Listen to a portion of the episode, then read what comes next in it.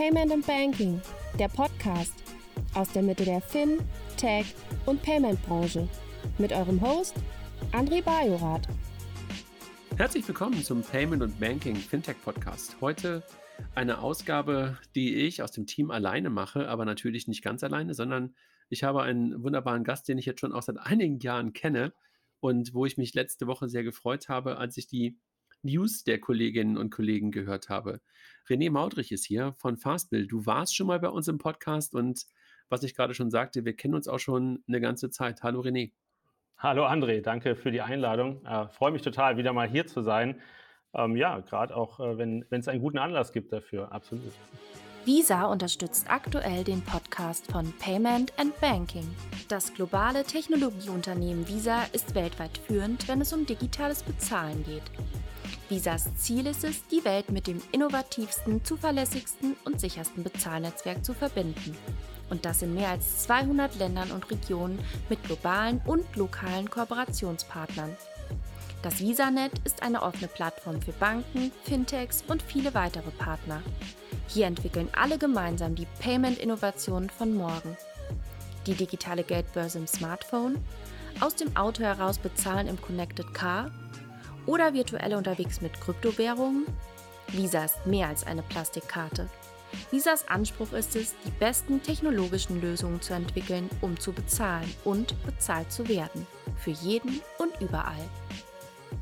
Ich glaube, das letzte Mal, als wir zusammen im Podcast waren, war es gemeinsam mit Chris Plantener, wenn ich mich recht entsinne, als ihr eure damalige Kooperation mit Contist äh, bekannt gegeben habt. Richtig in Erinnerung? Ja, ja, genau. Also wir waren ja schon immer sehr nah an den, ähm, an den Kollegen, die, ähm, die für unsere Zielgruppe, also für die kleinen äh, Solo-Selbstständigen und kleinen Unternehmen da auch äh, tolle Produkte bauen. Und, äh, und Contist hat da ja wirklich äh, ne, ne, ja, eine sehr gute Lösung gestartet und wir waren da mit die ersten, die zusammen dann da integriert waren und haben es damals vorgestellt. Aber nach wie vor äh, ist es eine gute Kooperation und wird von vielen genutzt.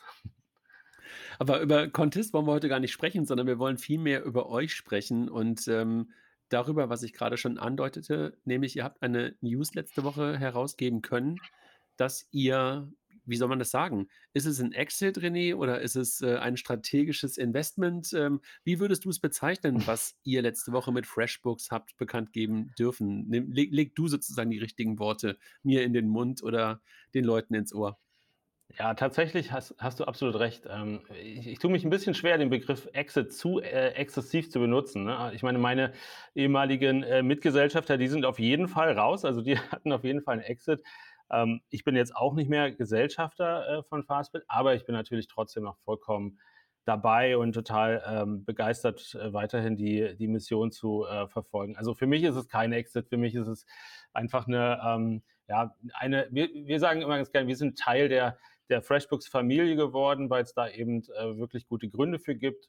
Und ähm, wie gesagt, der Weg ist für mich äh, bei weitem nicht, nicht zu Ende und für das gesamte Team natürlich auch nicht. Das heißt also nur mal ganz kurz, damit die Leute, die es nicht mitbekommen haben, ähm, was ist passiert? Letzte Woche habt ihr announced, äh, dass FreshBooks, ähm, kommen sie ja nicht aus Kanada oder kommen sie aus den USA? Die kommen aus Toronto, aus Kanada. Mhm. Genau. Und äh, ja, äh, vielleicht ein paar Worte zu FreshBooks. Ähm, die, ähm, die, es ist eine, das ist eine Plattform, eine Softwareplattform, die wurde 2004, wenn ich das jetzt richtig äh, im Hinterkopf habe, von dem, ähm, von dem Mike äh, McDermott und dem dem Levi ähm, Cooperman äh, gegründet und ähm, war für uns damals schon, ja, ich sag mal, ein Vorbild oder ein schönes Beispiel dafür, ähm, was eben ähm, ja, Buchhaltung und Rechnungsstellung quasi für kleine Unternehmen, was man da für, für super tolle Software machen kann. Und die sind ähm, eine, also die sind unter den Top drei äh, Anbietern für Cloud Accounting Software in, äh, in Nordamerika und haben irgendwie in 160 Ländern jetzt Kunden und sind damit halt schon ähm, jetzt eben auch als Unicorn nach ihrer letzten Finanzierungsrunde damit schon ein echt großer Name in dem internationalen Umfeld. Mhm. Genau, die haben, mal, die haben äh, uns ja. sozusagen, ähm, ja, wir haben uns kennengelernt, wir kannten es auch schon länger und äh, wir sind, haben jetzt äh, beschlossen, da quasi zusammenzugehen und Teil der Gruppe zu werden. Und du hast gerade gesagt, äh, du, äh, deine deine Mitgesellschafter und der eine oder andere wird deinen ehemaligen Mitgründer Christian ja auch noch kennen. Für die ist es alle ein Exit-Event gewesen und du bist der Einzige aus dem Gründerteam, aus dem Cap-Table, aus dem ursprünglichen, der noch weiterhin dabei ist? Ja, genau, so ist es jetzt, äh, auch, genau. Ähm, Fastbill ist ja auch schon 10 Jahre jetzt am Markt. Wir haben ja die Idee auch schon 2007 gehabt und erste, äh, erste Software damals entwickelt. Und 2011 haben wir die Firma gegründet. Und da war das ja schon nochmal eine ganz andere Zeit, äh, wo, ähm, wo man sich so überlegt hat, ja, wer kann alles mithelfen, dass das Unternehmen auch äh, ja, abfliegt, dass die Software ähm, ordentlich gebaut wird. Und das war schon, das war schon eine Gruppe von Leuten, wo ähm, die, die, jetzt im Laufe der Zeit gar nicht mehr so, ähm, so ja, so eng quasi äh, operativ dabei geblieben sind. Christian ist ja auch ein schönes Beispiel, der hat das Ganze halt in der ersten Zeit unheimlich vorangepusht und als das Ganze eine gewisse Größe hatte, hat er dann auch gesagt, naja, das ist jetzt nicht so mein Ding, da jetzt quasi Strukturen zu bauen äh, und hat sich dann so ein bisschen zurückgezogen. Und äh, ja, man, das Wort vielleicht man das, das Wort Struktur an Christian passt nicht so richtig. Nee. Ne? Wobei er mittlerweile auch ein ex extrem erfolgreicher äh, E-Commerce-Unternehmer ist. Also das ja. ist schon interessant. Ja, und ich habe dann ja äh, mit, mit Mario Hachemer und mit äh, Benjamin Kirschner habe ich ja dann äh, sozusagen so ein zweites Gründerteam, kann man natürlich nicht mehr so äh, eng sagen, aber mit denen habe ich ja eigentlich die letzten Jahre jetzt das Ganze ähm, vorangebracht und ähm, da sind wir natürlich auch ganz stabil jetzt weiterhin ähm, bei Fastbill dabei. Ne? Und für dich selber heißt das, ähm, musst du dabei bleiben, wenn ich das so offen fragen darf, oder willst du dabei sein, oder ist es beides? ja, ich glaube, das ist schon eine gewisse Voraussetzung, ne? wenn, äh, wenn man jetzt. Äh, Nennt man Burnout, ja, ne? Ja, aber auch so. Ich meine, äh, man kriegt ja auch ein gewisses äh, ja, oder man, der strategische Fit ist ja auch erst dann so richtig groß, wenn die, wenn die Leute, die das, die Experten sind, auch, auch dabei bleiben. Ne? Also wenn wir jetzt mhm. gesagt hätten, also das, das muss jetzt irgendwie, ich will jetzt raus und will was anderes machen, dann hätte man vielleicht auch gar keinen Konsens gefunden. Also ich wollte auf jeden Fall dabei bleiben. Ich denke, da ist noch einiges, was wir noch erreichen können. Und äh, ich hätte es auch ohne, ohne diesen äh, Deal gemacht. Also das wäre auch gar kein der normale Weg, einfach weiterzugehen, war auch für mich eigentlich so der Hauptweg. Ähm, das war jetzt eine Gelegenheit, die sich, die sich geboten hat.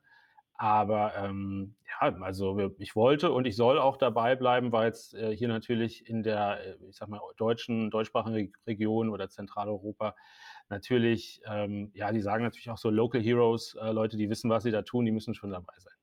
Mhm. Du müsstest wahrscheinlich jetzt nicht mehr dabei sein, ne? Ich weiß gar nicht, ob die Terms öffentlich sind, ähm, aber wahrscheinlich wirst du als, ähm, Gesellschafter doch auch jetzt so dein ordentliches, äh, Päckchen sozusagen abbekommen haben, oder? Ja, absolut. Also, wir können auf jeden Fall sehr, sehr zufrieden sein, ähm, weil es Du halt kannst zweimal am Tag warm essen, ja? Ja, genau, und ich kann eine Nachspeise bestellen. Okay, das Ja, sei dir gegönnt. es es ist halt es halt es war einfach brachial. Der der Zeitpunkt war einfach für beide Seiten total gut, ne? Also, wir Mhm. äh, wir hatten gesagt, wir brauchen mal wollen mal gucken, ob wir nicht mit jemandem zusammen einfach noch mal schneller, ähm, die PS auf die Straße bringen können. Und, äh, und ähm, die Kollegen von FreshBooks, die wollen halt jetzt ganz klar auch äh, internationalisieren, haben da eben auch verschiedene ähm, ähm, ja, Expansionspläne, haben auch letztes Jahr schon ein ähnliches Unternehmen in Mexiko akquiriert und wollen da jetzt auch noch weitere ähm, sozusagen Akquisitionen äh, machen. Und da war natürlich dann der strategische Fit äh, extrem gut und wir haben dann auch ein, ein, wirklich, wirklich gutes Angebot bekommen. Und das ist eben auch ähm, für mich als Gesellschafter war es halt auch wichtig, dass ich dann auch wiederum an FreshBooks beteiligt bin und da eben auch profitieren kann, weil da halt noch vieles okay. passiert, äh, wo ich eben auch mit dabei sein will. Okay, also sozusagen Aktientausch, wenn du so willst, ja. Sag mal, und ähm, kannst du was sagen? Siebenstellig, achtstellig, neunstellig?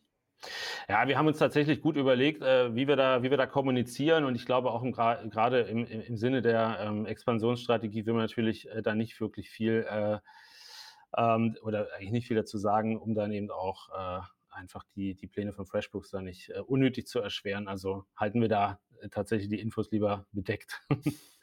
Wart ihr Cashflow positiv? Also ähm, habt ihr ja. Geld verdient? Okay. Ja, ja, genau. Also wir waren, ähm, wir waren profitabel, was auch ein sehr wichtiger Aspekt ist. Ähm, und, und, und äh, äh, kannst du was zum Umsatz sagen von euch? Ich meine, ich habe keine Lust, jetzt irgendwelche ähm, äh, Reports rauszusuchen oder sowas, aber äh, gibt es dazu offizielle Zahlen von eurer Seite? Also was ihr für einen Umsatz gemacht habt bis dahin? Ja, offizielle Zahlen haben wir da auch nicht, aber ich sag mal, so ein, so ein mittlerer siebenstelliger Betrag ist da, mhm. äh, ist, ist da schon so die Größenordnung. Und ähm, ja, wie gesagt, ähm, da, da naja, bei Software sehr, sehr hast, du ja, hast ja ein Multiple da drauf. Ne? Also wenn du dann irgendwie 10 bis 15 Mal oben was draufpackst, dann wissen wir ja ungefähr, wo, wo der Exit-Erlös ungefähr sein könnte. Ja, muss man, muss man sich was Schönes ausrechnen. Haben wir auch ein paar in der, in, in der, in der Online-Presse gemacht. Genau, aber will, wollen wir auch gar nicht äh, zu lange Zeit äh, drauf, äh, drauf verwenden. Also erstmal Glückwunsch an dich und Glückwunsch an das Team dazu. Aber ja, sag mal, wenn man, wenn man drüber nachdenkt, also du hast ja gerade schon gesagt, ihr seid jetzt ähm, mit der Idee schon 14 Jahre unterwegs, wenn 2007 ähm, so die erste Idee da war und live schon seit 10 Jahren. Was ist der Grund, dass ihr das in den 10 Jahren so weit gebracht habt? A, und dann möglicherweise dann doch nicht so weit gebracht habt, äh, wenn man das so sagen darf, dass ihr alleine die nächsten Schritte hättet machen wollen? Naja, also ich glaube schon, dass wir, dass wir ähm, uns sehr, sehr, ähm, also wir können schon sehr stolz sein auf das, was wir, was wir erreicht haben, weil ich glaube schon, ähm, wenn man sich den, wenn man sich den Markt jetzt hier anguckt und die und die erfolgreichen Player, dann sind wir glaube ich schon die, also unter den drei erfolgreichen und größten Anbietern in diesem, in diesem Segment ähm, für Kleinstunternehmen und Kleinunter, also kleine Firmen. So, Wen äh, zählst du noch mit?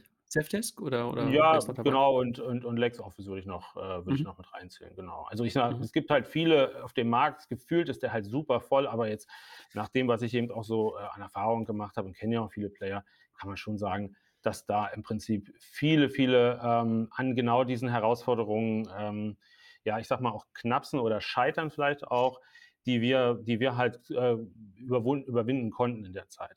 Aber ja klar, also es gibt, ähm, es gibt so eine gewählte Auszahl, äh, an, Anzahl an, an, ähm, an, Unternehmen, die da wirklich äh, erfolgreich sind. Und da gehören, gehören wir definitiv auch dazu. Ähm, wir haben in der Zeit natürlich unheimlich viel äh, gelernt und auch viele, viele Sackgassen erlebt und, äh, und haben ja am Anfang auch völlig ohne externes Kapital das Ganze aufgezogen, was ja grundsätzlich ja viel langsamer geht. Ähm, und, äh, und zwar deshalb langsamer geht, weil wir eben auch noch in einem Markt unterwegs sind, der halt wirklich sehr, sehr äh, ich sag mal, kompliziert äh, und auch nicht so schnell es äh, geht, wie man sich das immer wünscht. Also Buchhaltungs naja, und, und, und vor zehn Jahren und vor, und vor, zehn Jahren war dieser Markt doch kein richtiger VC-Markt, ne? Absolut. Das hat sich ja wirklich auch, also ich meine, du hast ja wirklich einen unglaublichen Wandel wahrscheinlich auch in dieser Softwarewelt, in, in dieser Buchhaltungs-Softwarewelt erlebt, ne? Also von einem, was macht ihr eigentlich da, was für ein boring Stuff, hinzu, das ist sexy Kram, ne? Also das muss man ja ganz ehrlich sagen.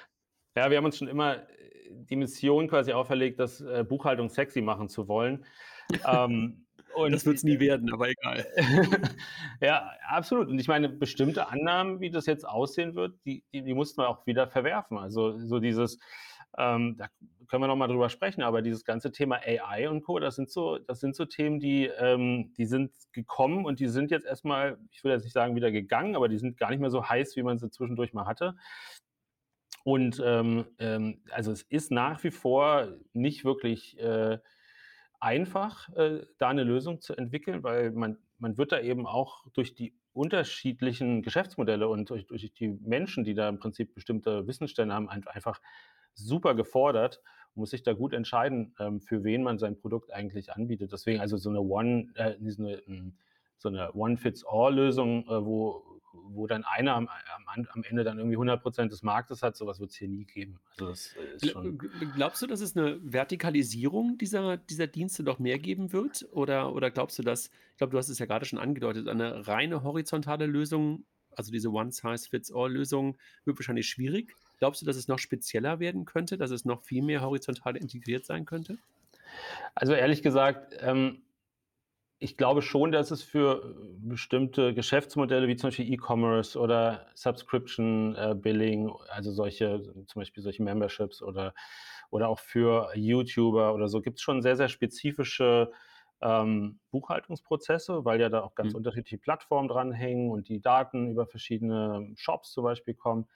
Aber ich glaube ehrlich gesagt nicht, dass es irgendwann so ein vertikales Tool gibt, was jetzt nur für, ähm, für ein Geschäftsmodell ist, sondern ich glaube schon, dass man eine Kombination von Tools am Ende wirklich brauchen wird, weil, ähm, also was man so heute auf dem Markt sieht, da kümmert sich im Grunde jeder um, um eine ganz konkrete ähm, Thematik, zum Beispiel, ähm, zum Beispiel VAT-Compliance bei E-Commerce oder, oder Expense Management mit, mit Firmenkreditkarten. Äh, das sind so viele Dinge, die irgendwo dann wieder an einem bestimmten Punkt aufhören, wo, wo ein anderes Tool dann wieder aufgreifen muss, dass ich glaube, dass es eher in die Richtung geht, für das Geschäftsmodell, was man aufbauen will, die richtigen zwei, drei Tools zusammenzustellen und die haben hoffentlich dann aber auch einen, einen gut durchdachten äh, Workflow zusammengebaut.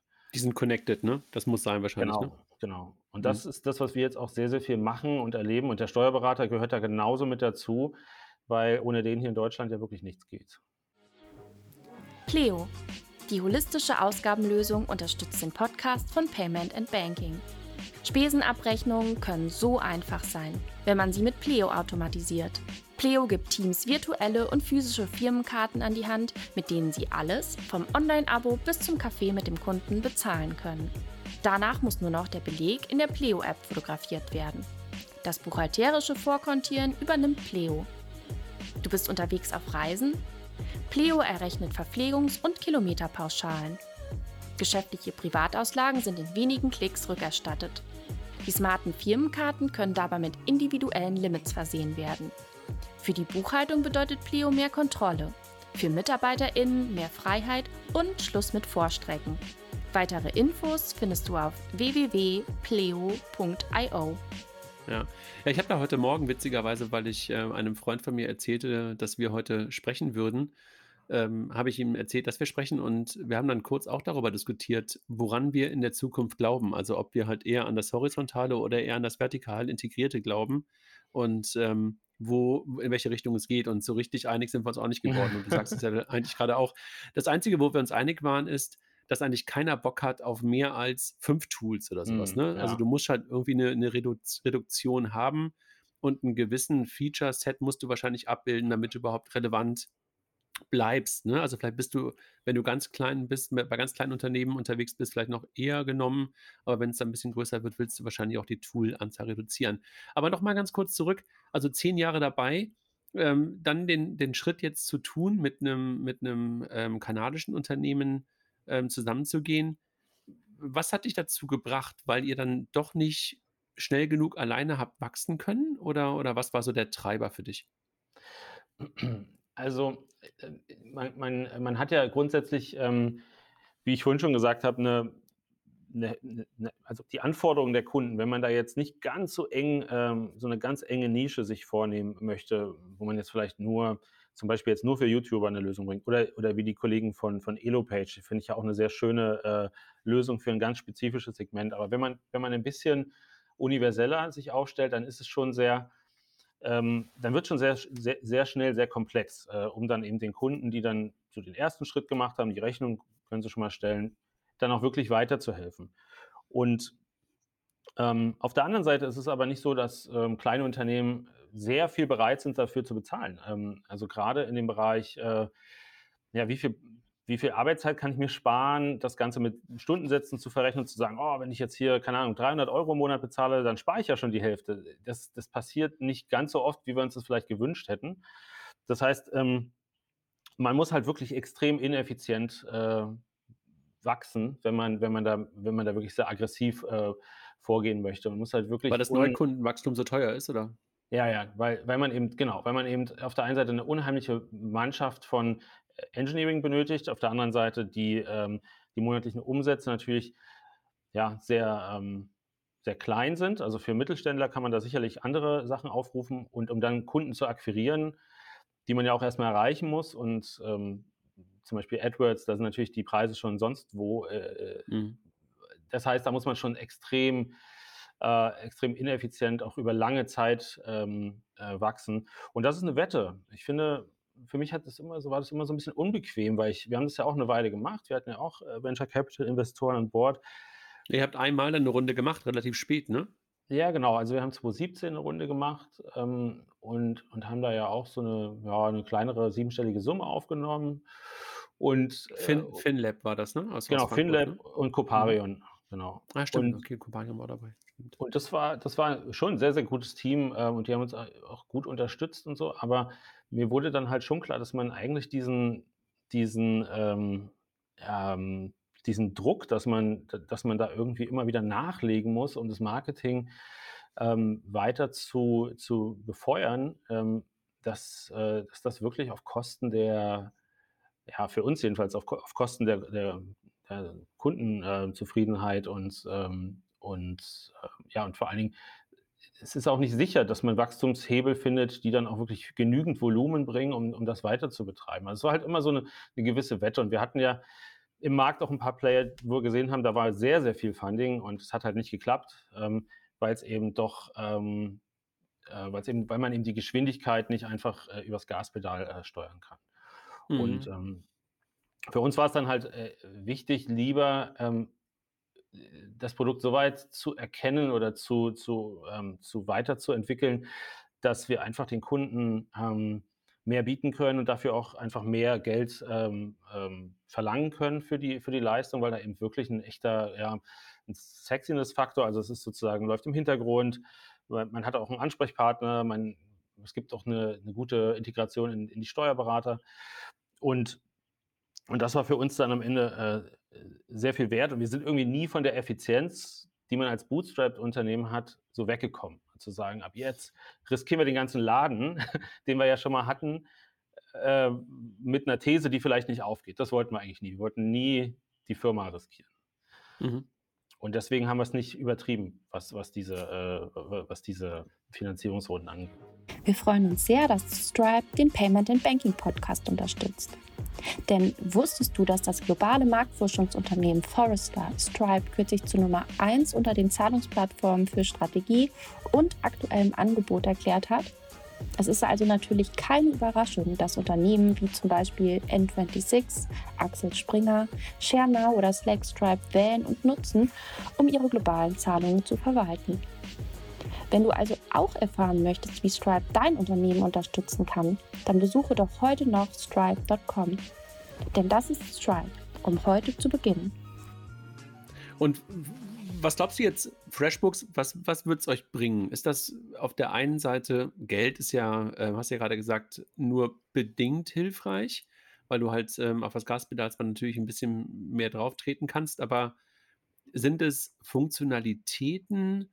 Ähm, ist es Erfahrung aus dem Team, die ja dann noch mal 6, 7 Jahre älter sind als ihr und möglicherweise auch schon mehr ähm, Kunden haben? Was glaubst du, was werdet ihr am meisten bekommen aus dieser neuen, ja, Partnerschaft und und aus dem neuen Shareholder? Ja, zum einen ist es so, ich sehe unsere Position eigentlich als sehr stark. Also, ich denke, dass wir hier in dem Bereich einfach besser wissen, wie der Hase läuft. Das ist also wir können viel mit einbringen. Wir können wir können, äh, FreshBooks, ähm, quasi die Tür nach Europa aufmachen. So, das ist das, was ich grundsätzlich im immer erst mal gut finde, dass dass man auch gebraucht wird oder dass wir auch dem Erfolg sozusagen auch, ähm, äh, weiterhelfen können. Deswegen ist auch wichtig, daran zu profitieren am Ende.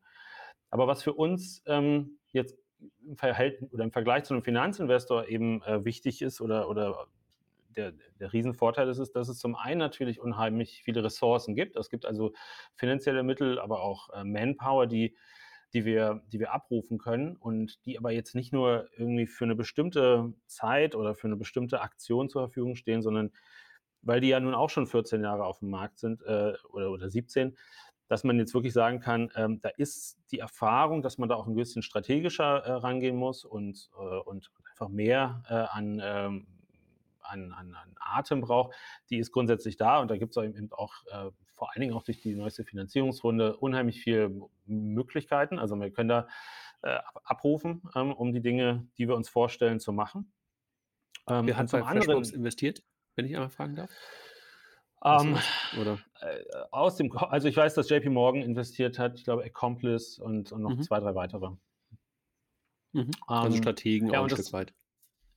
Ja, genau, also auch Banken, die dann da entsprechend die, ähm, äh, äh, ja, Z Zahlungs äh, Mittel dort eben auch, äh oder Zahlungsmöglichkeiten dort eben auch eingebracht haben oder, hm, dort eben unterstützen. Also ähm, ja, ich denke, ich denke, eine ganz gute äh, langfristige Zusammenarbeit auch bei denen. Für uns ist noch wichtig, dass, ähm, dass wir eben nicht alles jetzt selbst machen müssen. Also dass wir bestimmte Strukturen jetzt nicht als äh, 30, 35 Mann, die wir jetzt sind, eben auch noch parallel hochfahren müssen. Wir brauchen jetzt im Grunde, können wir uns auf das konzentrieren, was wir, was wir am, am allerliebsten mögen. Und wenn es jetzt um Themen wie ähm, ja, Infrastruktur oder, oder jetzt vielleicht auch ähm, ja, Recruiting oder ähnliche Themen geht, da können wir halt auf, auf bestehende Prozesse zurückgreifen und können uns halt, müssen nicht diese ganzen ja, Company-Building-Aspekte eben auch noch parallel mit aufziehen, weil das äh, haben wir jedenfalls gemerkt in den letzten Jahren, dass da, da steht man sich selbst auch, auch manchmal auf den Füßen, beschäftigt sich mit sich selbst und das ist jetzt an der Stelle wie so eine Befreiung für, für uns doch. Äh, und dann machst du jetzt Offenbach Frankfurt sozusagen Competence Center Product, äh, weil das ist ja eher das, was, äh, was auf deiner Fahne drauf steht, oder, oder was mhm. ist jetzt sozusagen für dich so das, was dir Spaß macht, neben dem Produkt zu bauen? Ähm, was ist es? Naja, also wir haben auf jeden Fall ja schon eine ganz gute, also wir haben schon unser Unternehmen, glaube ich, ganz gut ähm, äh, ja, hinbekommen und haben da auch viele Erfahrungen gesammelt, gerade was eben auch Unternehmenskultur angeht und, äh, und eben auch Aufbau von, keine Ahnung, Datenschutzthemen und so. Da haben wir viele Dinge gelernt, die wir vielleicht gar nicht von uns aus so unbedingt machen wollten. Also Kultur schon, aber Datenschutz vielleicht ist so ein Thema, da muss man ja sich äh, zum Experten machen. Ähm, aber also wir sind ja weiterhin eine eigenständige Firma und, äh, und sind da völlig frei in unserer äh, also im Schalten und Walten, können aber abrufen. Also können wir wirklich sagen, also das heißt, wir brauchen. Die Marke bleibt auch bestehen, ja? Ja, genau, genau. Genau, und ich, ich gehe halt auch schwer davon aus, dass wir, ähm, dass wir da jetzt auch bis auf weiteres halt einfach auch äh, mit unserer, mit unseren besonderen Rahmenbedingungen in Deutschland, was, was wir eben brauchen, Datev-Anbindung und, äh, und die Bankenintegration, dass, dass das auch weiterhin etwas ist, was, was eher lokal äh, spezifisch bleiben muss und, äh, und wir es eben auch nicht vereinheitlichen können. Genau, aber wenn wir jetzt Entwickler brauchen oder ähnliches, dann ist das halt an der Stelle für uns jetzt kein Problem mehr. Mhm. Und sag mal, ähm, die Fastbill GmbH bleibt auch bestehen oder, oder was macht ja. ihr damit? Ja, ist immer noch ähm, alles, wie es jetzt gewohnt ist. Ändert sich eigentlich nur die Ownership und ähm, okay. ich bin weiterhin Geschäftsführer und Sag mal, eine, eine Frage, die, die mich äh, trotzdem nochmal interessiert zu dem Thema ähm, europäisches Game. Hast du auch mal darüber nachgedacht, ob man so eine Art EU-Konsolidisierungsgame spielen sollte? Ja, ähm, ich glaube, ich glaube, das ist schon, das ist schon ein wichtiger Aspekt. Also es, ich hatte ja auch gesagt, dass das FreshBooks da ja auch noch weitere ähm, Ambitionen hat, in, äh, in allen Kontinenten, aber auch jetzt in Europa noch, äh, noch weiterzugehen. Und ich sehe mich da jetzt auch so ein Stück weit als, äh, ja, Speerspitze. Als, äh, Speerspitze und vor allen Dingen auch als Person, die da auch wirklich äh, die Dinge einschätzen kann, die jetzt hier vielleicht wichtig sind. Und ich habe da auf jeden Fall, ähm, also ich glaube da schon, dass wir, dass wir durch, durch weitere Partnerschaften äh, das, mhm. das ganze äh, Team. Das kann ich jetzt in dem Kontext verstehen. Ich dachte möglicherweise als Alternative zu dem FreshBooks-Ding, weißt du, dass, dass ihr das hätte treiben können, dass du sagst, okay, ähm, auch wenn du sagst, die Wette gehe ich jetzt nicht ein auf die Firma, aber möglicherweise mit Kapital von externen im Rücken, mit eurer Expertise zu sagen, ich hole mir jetzt nochmal äh, nicht von Coparion und auch nicht von FinLab, aber möglicherweise von einem anderen europäischen VC äh, nochmal richtig Geld oder sogar möglicherweise von einem PE ähm, und, äh, und sammeln halt ähm, die ganzen Player in Europa ein und, und, und baue sozusagen ähm, aus Europa heraus einen, einen Weltmarktführer. Das wäre ja auch eine Alternative gewesen, oder? Absolut, ja, ja. Die Gespräche haben wir natürlich auch geführt. Und ähm, ich denke, da, da, hätte man natürlich auch mit ein bisschen mehr Zeit äh, wahrscheinlich auch ähm, ja, auch die richtigen Partner finden können. Also die Geldgeber, mhm. die haben das natürlich schon äh, in Aussicht gestellt oder haben auch gesagt, ja, dann sammel mal so und so viel äh, Revenue zusammen, dann, dann, dann, dann, dann finanzieren wir das.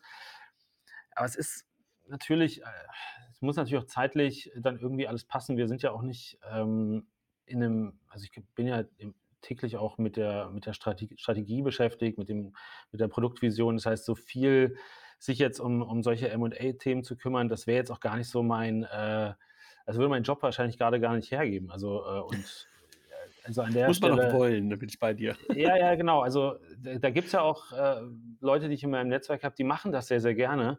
Mhm. Ähm, äh, ich, ich habe so Gelegenheiten, wir haben uns auch mit öfters mit auch anderen Unternehmern unterhalten, haben mal abgeklopft, wie sieht es denn aus, wie würde das aussehen, wenn man zusammen weitermacht.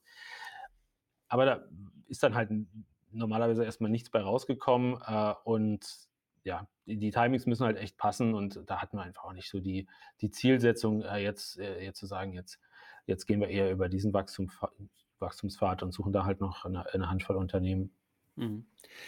Wenn wir jetzt mal ganz kurz auf die zehn Jahre zurückgucken, ähm, wenn du dir zwei, drei Sachen hättest aussuchen können oder jetzt im Nachhinein ähm, nochmal drüber nachdenkst und, und ähm, sie hättest anders machen können, was wäre das gewesen, wenn du auf zehn Jahre Fastbild zurückguckst? Gibt es irgendwas, wo du sagst so, Scheiße, ey, das hätte ich vor acht Jahren auf keinen Fall machen sollen, weil das hat uns möglicherweise ein Jahr gekostet oder das hat uns das und das gekostet oder Defokussierung oder sowas. Gibt es irgendwas in den zehn Jahren? Also muss es ja eigentlich geben, aber auch etwas, worüber du sprechen willst?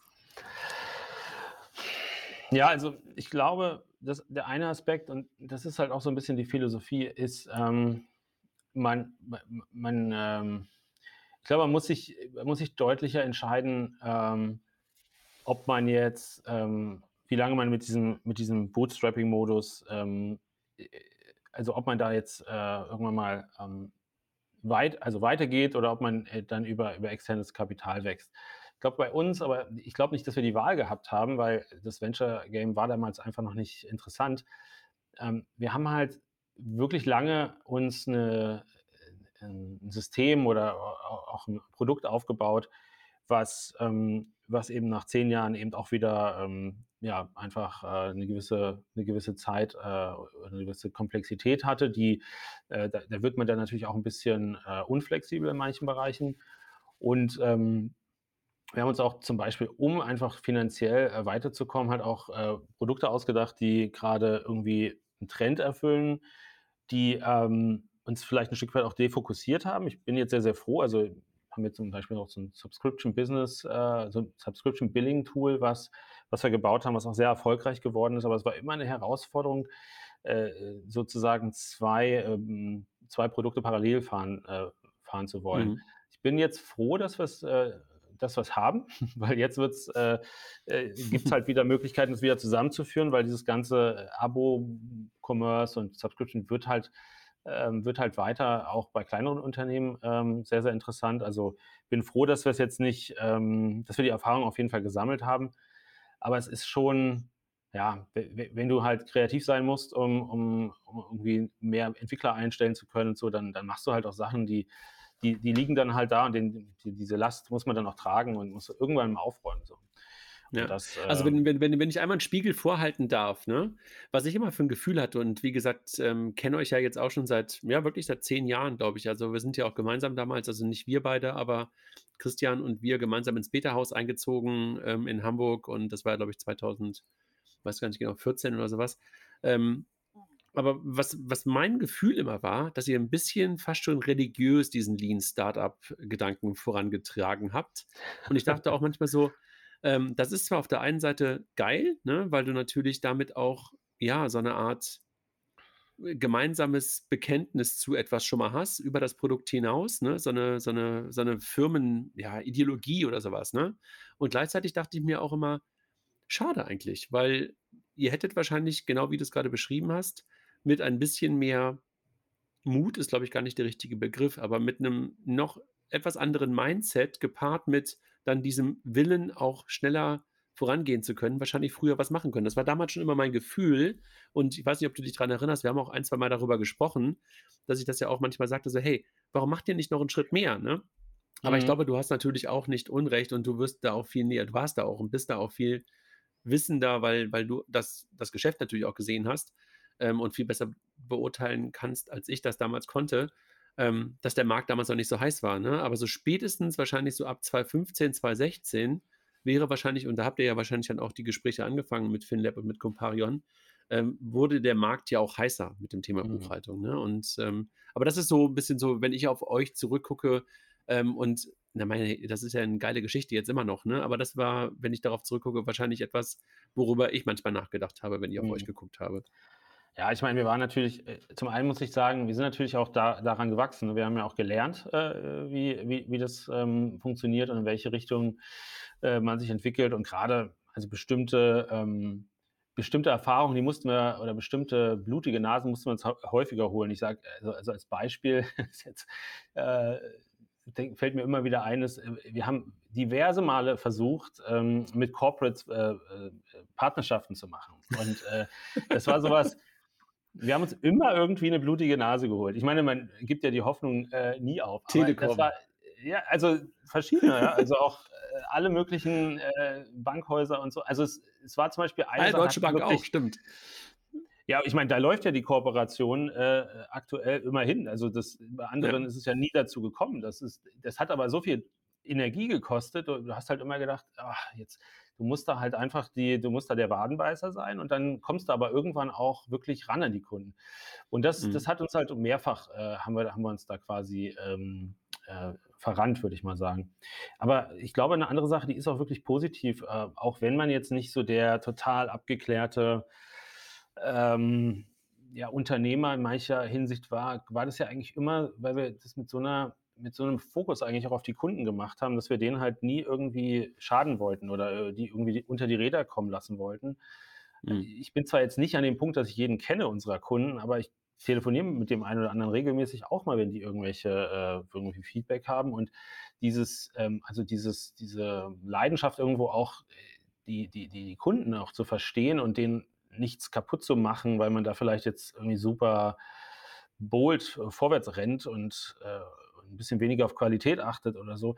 Das war halt nie unser Stil und die, Kun und die Kultur im Unternehmen war halt, ist halt auch extrem äh, unser, also wir nennen uns da auch irgendwie große Familie. Wir äh, haben uns wirklich immer viel Gedanken darüber gemacht, wie alle gewertschätzt werden und, äh, und haben dann unheimliche Bindung.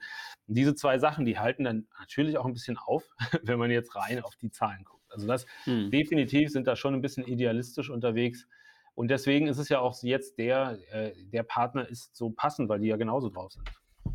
Okay, also das, äh, das war mir gar nicht so, gar nicht so bewusst, dass die, dass sie so eine ähnliche Philosophie fahren, ähm, wie, wie ihr es tut. Sag mal, wo sitzt ihr momentan in Frankfurt? Sitzt ihr noch dort ähm, Richtung Bockenheim, wo ihr mal irgendwo vor, vor während wir uns das Bankersonder gemacht haben, da in der Ecke saßt?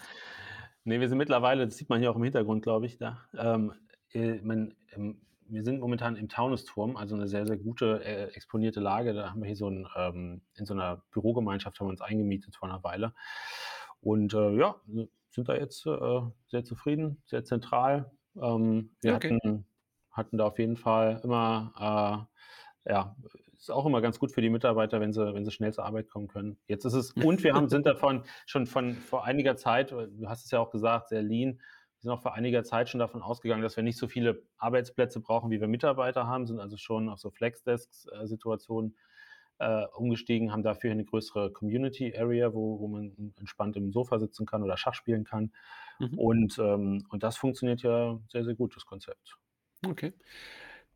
Jetzt haben wir schon so ein bisschen über das Thema Plan gesprochen. Also ihr seid die Speerspitze Richtung Europa. Ähm, FreshBooks bisher ähm, noch nicht so richtig in Europa unterwegs und ähm, ihr treibt das dann voran. Glaubst du, dass es dann Fastbill ist oder ist es dann FreshBooks, was den Weg über Europa macht?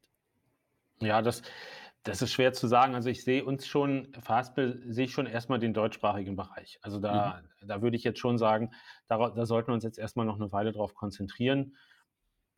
Es kann durchaus sein, dass wir, dass wir uns äh, zusammenschließen oder dass wir neue Märkte äh, in Angriff nehmen und dann vielleicht ähm, eher die internationale Marke dafür verwenden. Aber ich würde mal sagen. Ja, wobei Fastbill ja auch geeignet wäre, ne? als, als Marke. Absolut klar. Klar, da hat natürlich wahrscheinlich äh, der, der größere Partner dann am Ende das letzte Wort. aber äh, für mich, aber ich glaube, Fastbill ist in Deutschland und Österreich und Schweiz schon ein Name. Deswegen ist es mir auch wichtig, dass wir da jetzt so wenig wie möglich Änderungen irgendwie machen. Mhm. Aber darüber hinaus ähm, bin ich da natürlich total flexibel. Kannst du ja auch langsam anfangen, dann irgendwann sozusagen Fastbill bei FreshBooks und dann irgendwann rutscht das ein bisschen in den Vordergrund, wenn man das irgendwann will. Ne? Also wahrscheinlich wirst du das nicht mit einem Big Bang machen, aber möglicherweise kannst du das auf die Art und Weise anfangen. Es sind zumindest schon mal die gleichen Anfangsbuchstaben, FB. Ne? Das stimmt schon. FF. Sag mal, wir haben vorhin schon mal kurz darüber gesprochen, so ein bisschen, was euer Vorteil ist. Natürlich auf der einen Seite das Lokale, dass ihr den deutschsprachigen Raum sehr gut versteht. Ähm, jetzt habe ich ja auch so ein bisschen eine Historie im Open Banking und das ist ja auch durch PSD2 und sowas in Europa sehr stark verbreitet. Ist das etwas, was euch in den Gesprächen oder was ein Teil der Gespräche war und wo ihr möglicherweise auch so eine Vorreiterrolle in diesem Feature haben könnt für die Gruppe? Absolut, ja, ja. Also das war ja auch so die, ähm, die Ansage, die da im Prinzip äh, gleich in den ersten Gesprächen kam, dass es für so ein Unternehmen aus Nordamerika, Kanada ähm, nicht ähm, sinnvoll ist, da jetzt äh, organisch in die, in die europäischen Länder zu, äh, zu wachsen, sondern dass es da schon ja, sehr unterschiedliche ja, Regelwerke gibt und technische Integration. Und allein schon das Thema DATEV ist ja hier ein unheimlich großes, ähm, ja, eine Abhängigkeit. Ähm, nicht, nicht rein jetzt technisch, sondern auch, weil mhm. du, weil du da ja auch irgendwie Leute, also Netzwerk mitbringen musst, Steuerberater schon seit Jahren irgendwie äh, kennen musst, äh, um da halt auch wirklich die, an die Informationen zu kommen und da eine entsprechende, ja, saubere ja, Kundenerfahrung irgendwie zu erstellen. Und und das war, das war denen bewusst. Ähm, ich glaube, das ist auch anderen sehr bewusst. Wir haben ja auch mit anderen gesprochen, ähm, jetzt nicht nur aus Amerika, sondern auch aus Europa zum Beispiel.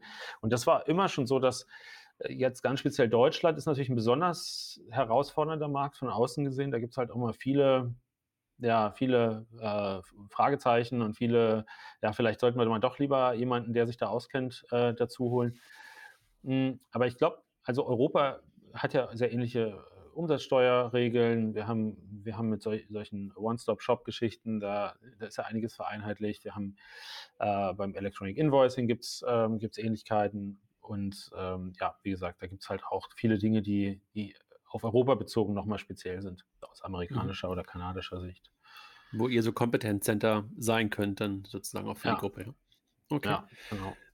Sag mal, wenn ich jetzt noch mal einmal kurz auf, auf dich drauf gucke und ähm, dich frage, du hast zwar gerade gesagt, du willst dabei bleiben und bist weiter der Geschäftsführer und, und, und dergleichen mehr.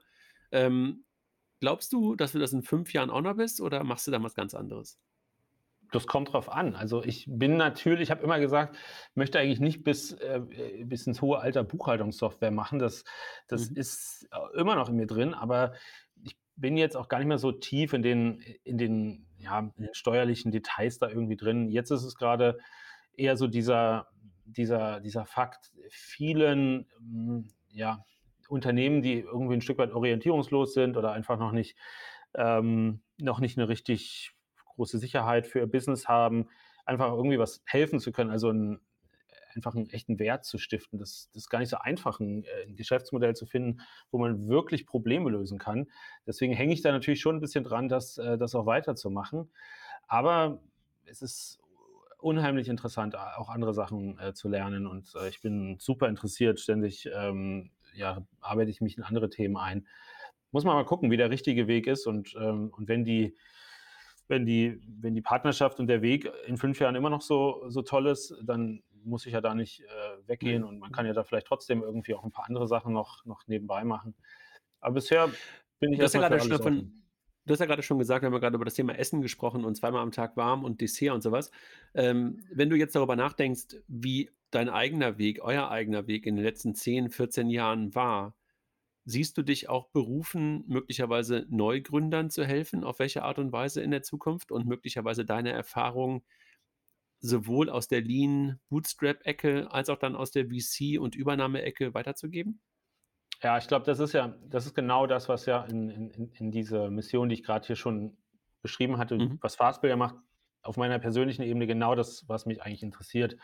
Ähm, ich würde jetzt lieber, lieber, äh, also ich mache das ja auch schon länger, das Mentoring von, ähm, von Gründern und da merkt man ja auch immer wieder, wie viel wie viel Wert man da schöpfen kann. Allein wenn, wenn die das Gefühl haben, die wollen jetzt mal Investments, ähm, also pitchen bei Investoren und einfach nur diese erste, dieses erste Pitch-Deck oder die Erwartungshaltung, die da irgendwie dran sind, einmal mal ein Gespräch zu führen, wie viel man da helfen kann, das ist, das ist unheimlich erfüllend, finde ich.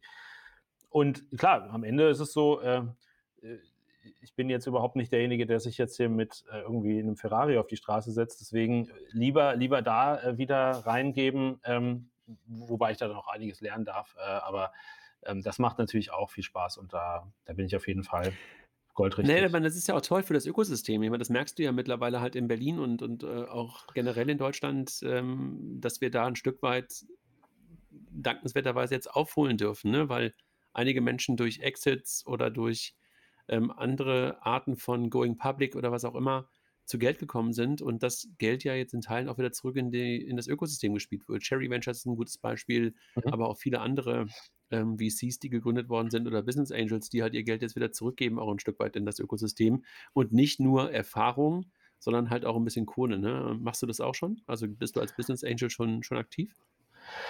Also bisher habe ich es hab erstmal ähm, also ich habe ja sehr viel zurückgesteckt, äh, selbst als, als Gründer. Wir haben uns da ja selber sehr, sehr an kurz alleine gelassen oder gehalten. Ähm, von daher war es bisher rein der Erfahrungsaustausch, mit dem ich, mit dem ich mich äh, engagiert habe. Ähm, ich weiß aber, wie, wie absolut wichtig es ist, ähm, auch ein bisschen Geld ähm, zu haben, wenn man eine Geschäftsidee hat oder eine Produktidee, weil viele Leute eben sich unheimlich schwer damit tun, ähm, ja, so ein Produkt mal in so einer ersten Version ähm, auf die Straße zu bringen, wenn die vielleicht gar nicht so technisch ähm, affin sind und was man da so alles für Konstrukte erlebt, die den, das Unternehmen allein schon in eine völlig falsche Richtung bringen, weil man eben, ähm, weil man eben dieses bisschen Anschub, Anschubfinanzierung nicht hat. Ähm, und, und da denke ich, da, wenn man da wirklich glaubt, daran glaubt und die Leute auch ein bisschen ähm, erkennt, die das machen, dann wäre das genau das Richtige. Ja. Dann wirst du ja möglicherweise auch nach dem Podcast den einen oder anderen Anruf oder die eine oder andere E-Mail bekommen. Auf der einen Seite von den Wealth Management äh, Beratern aus verschiedenen Privatbanken rund um die Alster. Die müssen natürlich irgendwie auch gucken, wo sie jetzt einen neuen Lied herbekommen. Ich habe das mal irgendwann äh, von Morten gehört. Ich weiß nicht, ob du ihn noch kennst, Morten mhm. von, von Staffel, als sie damals ihren Exit gemacht haben, der jetzt nicht so ein grandioser Exit war, aber trotzdem in der Presse als solcher gefeiert wurde. Der hatte dann auch ganz viele Anrufe von den verschiedenen Wealth Management Beratern. Nein, aber ähm, wir machen das ja auch, das weißt du ja, ne? also mit dem einen oder anderen Startup, ähm, diese Unterstützung, die du gerade beschrieben hast, auf der einen Seite Mentoring und halt auch diese Anschubfinanzierung in der absoluten Early Stage, bin ich total bei dir. Also, mhm. ähm, und ich glaube, das gibt halt auch gerade Menschen, die dann schon mal gegründet haben und so wie du das auch beschrieben hast und wie du das mit deinem Team gemacht hast, das kann ja Neugründern unglaublich viel helfen. Ne? Auf der einen Seite zu sagen, hey, wir haben es so gemacht und dann zu sagen, so, das war gut, das war nicht gut, haben wir ja gerade auch ein bisschen drüber gesprochen. Ähm, und dann auch möglicherweise zu reflektieren, wie du es dann halt auf dich selber oder wie du es dann möglicherweise machen würdest in der Zukunft, das hilft ja jüngeren Leuten, jüngeren Gründern auf jeden Fall. Also deshalb toll, dass du das dann auch machen, machen willst und machen wirst. Drücke ich die Daumen für. Also kann ich, ähm, äh, kann ich nur genau. supporten. Und wir hat, ich hatte es ja damals auch. Also das, das muss ich vielleicht sagen. Ich habe ja diese, äh, diesen, sag mal, den Luxus damals auch gehabt ähm, mit den Kollegen, mit denen wir das damals zusammen gegründet haben. Das war vielleicht Was Essen, so das, Essen, das Hosting Center, ne?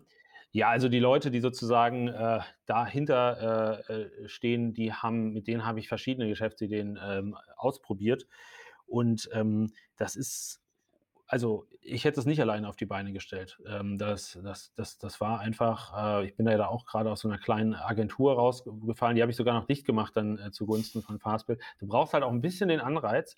Und äh, zum anderen musst du auch ein kleines bisschen wissen, dass du Zeit hast. Also mal ähm, ja, so ein Jahr oder so sollte man schon mal äh, äh, Vorlaufzeit haben, finde ich. Und äh, wir hatten damals eben einfach dieses Glück, sowas wie Business Angels, so, ähm, so, haben, so, hat man sich damals vielleicht noch gar nicht genannt, aber dieses, dieses Konstrukt, dass man da ein bisschen, jeder gibt ein bisschen was, äh, das war schon, ohne das hätten wir es nicht geschafft. Hm. Ja, super. Also René, ich danke dir für die, für die vielen, vielen Einblicke. Also auf der einen Seite in das Business, aber halt auch auf die, auf der persönlichen Ebene. Ähm, hat mich wirklich super gefreut, das letzte Woche da gesehen zu haben und dann auch so spontan mit dir darüber sprechen zu können. Ich hoffe, ähm, dir hat das auch Spaß gemacht und ich bin ganz sicher, dass es vielen Hörern, die euch entweder mindestens kennen oder möglicherweise auch nutzen, auch Spaß macht, ähm, zu hören, wie es bei dir mit euch weitergeht. Und äh, danke dir sehr für diese Einblicke. Ja, ja, sehr, sehr gerne. Es hat super viel Spaß gemacht. Auch danke für die Einladung. Und ähm, ja, ich stehe auch gern für weitere Erfahrungsberichte äh, offen und äh, bin immer froh, wenn man, äh, wenn man beides weitergeben kann. Ne? Ja, wir, wir können es ja in einem Jahr dann wieder äh, nochmal auf die Wiedervorlage legen und dann gucken, wie ist es nach einem Jahr? Gibt es ja. dann die Marke noch? Ähm, wie viele Länder hast du schon erobert in Europa und wie ist es mit so viel Geld plötzlich umgehen zu können? Ähm, auf der Firmenseite, das, über das Persönliche will man gar nicht reden, äh, auf, der, auf, der, auf, der, auf, der, Firmenseite, ähm, dass du plötzlich, wie du es gerade beschrieben hast, nahezu ähm, unendliche Ressourcen hast. Die hat man ja nie, wissen wir auch beide, aber ähm, jedenfalls mehr als als bootstrapped ähm, Startup und ähm, können wir uns ja gerne vornehmen. Ja, absolut. Ich danke Die Reise ist lange noch nicht zu Ende. Mit Sicherheit nicht. Und du bist ja noch sehr jung. Ja, jung genug, glaube ich, um noch einiges äh, an Erfahrung machen zu dürfen. Absolut. René, ich danke dir nochmal, hat Spaß gemacht und ähm, dir und deinem Team nochmal herzlichen Glückwunsch und äh, Grüße auch an, an Christian, ähm, mit dem du ja mit Sicherheit noch irgendwie verbandelt bist und äh, der hoffentlich auch noch was davon hatte, von dem, dass ihr jetzt äh, diesen Exit gemacht habt. Ich nenne es jetzt einfach mal so. Ja, auf jeden Fall. Ja, hat mir auch viel Spaß gemacht. Danke für die Einladung, André. Jederzeit wieder. Und ähm, ja, wir, Sehr gerne. Wir, wir, machen das Beste draus und äh, werden auf jeden Fall noch eine ganze Menge Fastbill-Neuigkeiten äh, ähm, vermelden können. Alles klar. Du oder dein Unternehmen interessieren sich für Bitcoin, Blockchain und Cryptocurrencies? Dann ist die CryptX genau das richtige Event für euch. Denn auf der CryptX von Payment and Banking treffen sich die wichtigsten Köpfe aus der Bankenbranche und der Krypto-Community. Denn wohin geht die Reise für Bitcoin, Diem und Co? Wie steht es um die Zukunft des digitalen Euros? Und was sind konkrete Anwendungsfälle für Kryptowährungen und die Blockchain bei Banken und der Industrie? Und wie steht es eigentlich um das Hype-Thema Tokenisierung? All das und viel mehr klären wir auf der CryptX. Zusammen mit Stars und Fachleuten aus dem Banken-, Digitalbusiness und der Kryptoszene bringen wir Licht ins Dunkel. Wir sagen euch, wo die Payment- und Bankenbranche mit der neuen Kryptowelt künftig aufeinander trifft. Wir erklären, diskutieren, vernetzen und wollen einen Austausch zwischen den Welten schaffen. Sichere dir also jetzt dein Ticket für den Livestream oder das 2G-Event vor Ort in Offenbach unter cryptx.com oder folge dem Link in der Podcast-Beschreibung.